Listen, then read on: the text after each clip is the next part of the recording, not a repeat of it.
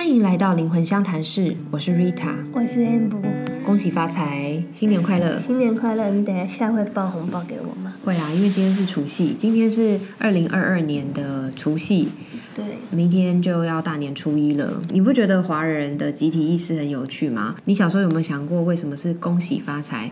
不是恭喜快乐，恭喜平安。对啊，为什么？哎，对啊，那个不是有年兽的故事吗？应该是讲恭喜平安，恭喜活下来吧？怎么会是恭喜活下来哦？对啊，恭喜活下来，感觉会被骂哎。可是以前那个年兽是这样的故事，没错啊，恭喜活下来或恭喜平安比较合理吧？大家都想要有钱。对，所以我觉得我们好像有个集体意识，就是有钱就等于幸福，对不对？呃，华人身为华人的我们，其实这个文化的底层其实是很物质的，物质没有什么不好啦。那我们今天就来谈谈，大家都喜欢钱，没错，大家都最喜欢的东西。好，那钱是怎样？为什么大家都喜欢呢？我觉得钱是一个。老实说，它本身是没有什么意义的，它是被创造出来，它就是一张纸而已。对啊，就是纸啊，或者是铜板啊，或者是现在数位的支付方式，它可能就是一个一个数字。现在还有虚拟货币，我想到小时候成绩单也是一个。一张纸而已，一张纸一个数字，但是妈妈好重视，妈妈会打人。对，OK，所以钱这件事情，这个东西本身没有什么价值，但是钱可以带来很多的价值。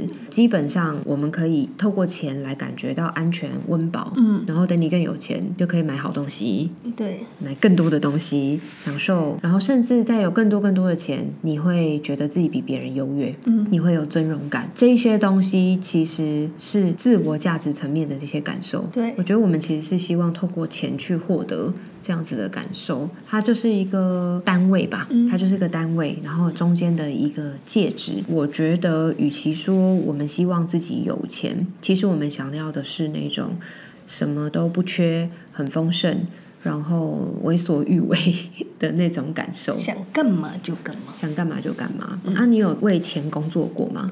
有啊，一定要啊！对啊，大行都会有这个状态哈。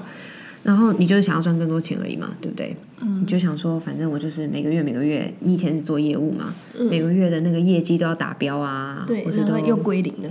对，然后又归零了，然后下个月又重来。我们回头来想这件事情，这么多这么多的人都是为钱工作，被钱来标价，来定义了你的价值。但是钱其实只是一个衡量单位，而不是我们真正的目标。所以这整件事情其实就会造成很多很多的吊诡之处。我觉得这个很难，要把它区分开是很难的。那个智商过很多人，大家都是因为钱，但是后来其实不是钱。那你觉得我们要怎么样能够更丰盛呢？因为他回头来就是说。啊，我就是没钱啊！我觉得要去探讨他那个最底层的问题，就是说，好，那今天如果你有这些钱，你就不会有这些问题了吗？对啊，其实是啊，对啊，像你就叫失恋人，你不，你如果有钱，你就不会难过了吗？就算那女生离开你。嗯，那他所以他会说，就是我没钱，所以他才会离开我。这是是一个循环啊。那为什么你觉得你要用钱来买到一段爱情呢？来得到一段爱情？对，对啊，对啊。哎，你自己过去有突破哪一些跟金钱相关的课题呢？因为我们家都是女生，我们家有五个女生，嗯，然后我是第二，然后呢，全家族只有我们家没有生男生的，嗯，然后小时候不是大家都会什么亲戚聚在一起的时候。你念书念哪里呀？比来比去，比较，就是个过年的前奏。对对对对，然后就会说啊，然后现在因为开始有人出社会了，你挣多少钱，薪水多少啊，什么职务？那时候我就会觉得，从小就会有一个感觉，就是哦，你就是要有赚很多钱，或者是你要很会念书，嗯，你才会比别人更厉害，比别人有价值。对，因为我会在底层觉得，因为我们家都是女生，所以我们一定比人家低一阶的感觉。嗯嗯嗯，这是你底层的问题。对，所以我。我就会觉得，我我长大一定要赚很多钱来弥补这个嗯性别的差异。那你现在可能应该是你们全家族平辈里面数一数二赚多钱的了。那你觉得这件事情有被解决吗？没有哎。对啊。后来我就没有一直追求这个钱，因为我那时候刚出社会的时候，大家都是怎么两万八嘛，两万五。嗯。可是我那时候就是人家的 double，因为我做业务性质的工作。可是我就觉得，哎。我赚那么多钱，那个感觉是没有变。是啊，是啊，是啊，就是那个性别问题，其实是观念问题。对，或许是需要去跟妈妈沟通，或许是你需要跟自己和解，你需要自己知道说，其实现在这个世界哪有人在还在讲性别的？我们的价值怎么可能是区区一个性别？而且也没有哪一个性别是比较优秀的。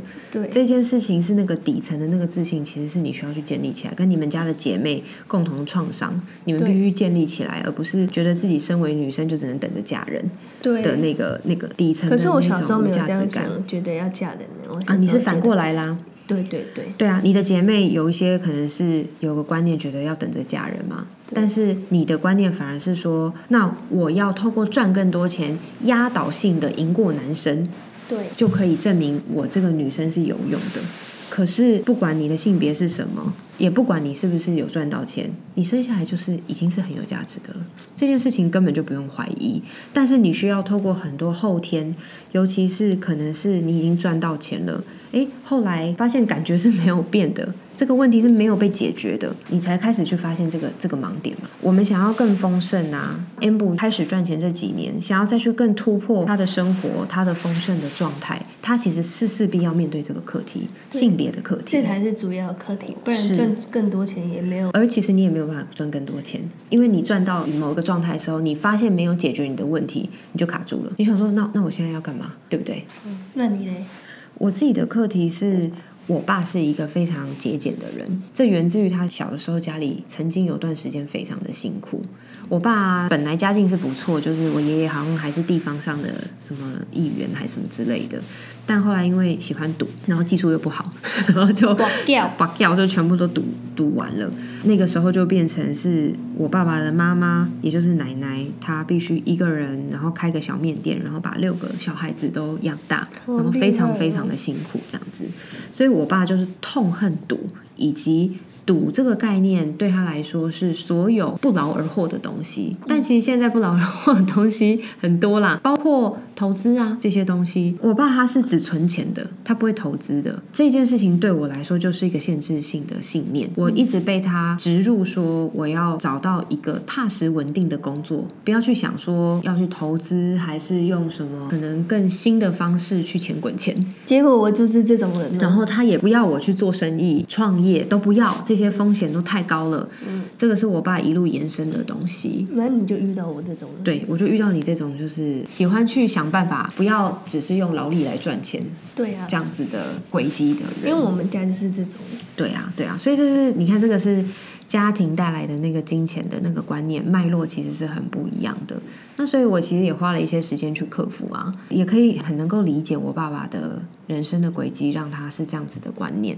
我也是很努力的在突破，说，哎，这个是一种观念。我发现了，我其实允许我自己有其他的一些可能性，这样子。嗯，当你去面对自己的金钱课题的时候，那个真正的丰盛，它才会慢慢的打开来，不然你会自己卡自己哦。对。我以前在工作赚钱，然后我也会羡慕别人买股票投资赚很多钱啊，但我以前就是打不开这件事情。后来是蛮深的觉察，才发现原来我底层有一个来自我父亲的那种排斥性在里面。诶，那你刚刚说那个要先面对自己才会有嗯钱，那所以有钱人都是会面对自己的哦、这样好像也不对啊。我觉得这是蛮常见的一种，算是误解吧。对我们是要面对了自己内在课题，才会把那个丰盛去更顺畅的打开。但你不能反过来说，有钱人都是有智慧的人。我们明明就看到很多人有钱，但是不快乐；有钱没智慧，很多人超多，哦或是用不正当诈骗啊，或者是抢啊这样子的方式在获取财富嘛，对不对？对，所以不能说有钱赚到钱就代表你做的事情都是对的，或者就代表你就很面对自己，不能反过来看。为什么呢？因为你能够赚到钱的原因真的太多了，比如说你在烧你前世的福报，你真的不知道。对，或然后者是你运气好，行运，对，我们在讲这个运气好，其实是跟你的行运有关。也有可能是你也不知道自己为什么会有钱，对，有财产，更多的时候，可能是财产流对，有可能是财产啊，祖上财产啊。如果你八宫很强的话，还有一种可能性是，有钱其实反而是一个考验的开头。对，比如说那个中乐透，对对对，国国外那些结果嗯，结果后来期摊裸平，对啊，后来很惨啊，然后后来怎么又去当乞丐了？对，或者是反而又负债了这样子。对，我们都想要钱，但是我们都掌控不了钱，所以当你去 hold 住一个你 hold 不了的东西的时候，反而这对你来说是一个冲击。然后像很多那种国外乐透得主的故事，就是他们的生命透过被钱冲击，迷失在里面，然后借由这个过程来学习。对，那我们也是祝福他们都能够去完整这个学习，现在真的在里面长出智慧，这样子。那怎样才会丰盛呢？我觉得首先要先面对自己有关匮乏的课题，就像我刚刚我的匮乏课题在于，我爸觉得那些方法都不是正道。赚很多钱的人都是坏人，都是俗气的人。这个我爸有个底层的状态是这样，所以我必须去把它面对起来。那你的匮乏课题跟性别有关，你的母亲让你觉得身为女生就是低人一阶，嗯，对，所以你需要去证明你自己。当然这是一个正向的东西，可是也会导致你证明证明，后来发现哎，好像其实无关。其实你需要去跟你的母亲和解，需要跟你内在性别意识和解，他才能真正帮你打开。所以我们要去真正。显化丰盛的话，都是要面对自己的那个匮乏，或是我们内在那个真正的课题所在。那如果以占星学来讲的话，如果你已经面对了这些课题啊，其实有两个法则是可以提供给大家的。一个是跟木星学习，木星，我们家的猫咪吗？但是是猫咪是来自于天上的木星。那这颗木星呢，都是大家喜欢的福星吉星。木星的法则其实是你要能够去创造群体的功力。木星是一个社会的行星，那你可以想一想，当然也可以参考你木星落的星座，你可以透过做什么样的事情去打开。这个群体的共力，对，不能自私，对，不能自私，自利要共利，嗯，自私自利也是一种匮乏课题。诶，你为什么会觉得你要独占这些钱呢？你为什么不分给大家？这就是一个课题本身。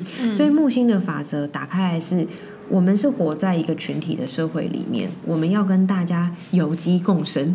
对，它才会更多更多，是可以创造多赢的局面的。对，所以木星的法则是你如何去创造一个群体的共力，如何去负责所有的你身边的人，用某一种你的星座能量的方式。嗯，那另外一种，我觉得是古神星的法则。古神星的法则呢，是丰盛法则里面是女神的方式，是比较阴性的方式。我觉得我们每个人在地球上多多少少都有一种不安感，我们都觉得我们要靠。百分之百靠自己的努力去照顾自己、养活自己，在我们脱离了自己原生家庭的庇佑之后，你好像就必须这样。但是如果你清楚的知道，其实我们的灵性的那个源头啊，天上宇宙里有一个天上的妈妈，她无论如何是会接住你、滋养你、照顾你、保护你的。如果你很清楚、很清楚的知道这一件事情，而且这个妈妈是神呐，这个妈妈是古神，怎么样都有一个后盾。对，不管你的原生家庭有没有给你这样子的后盾跟支持系统，你都知道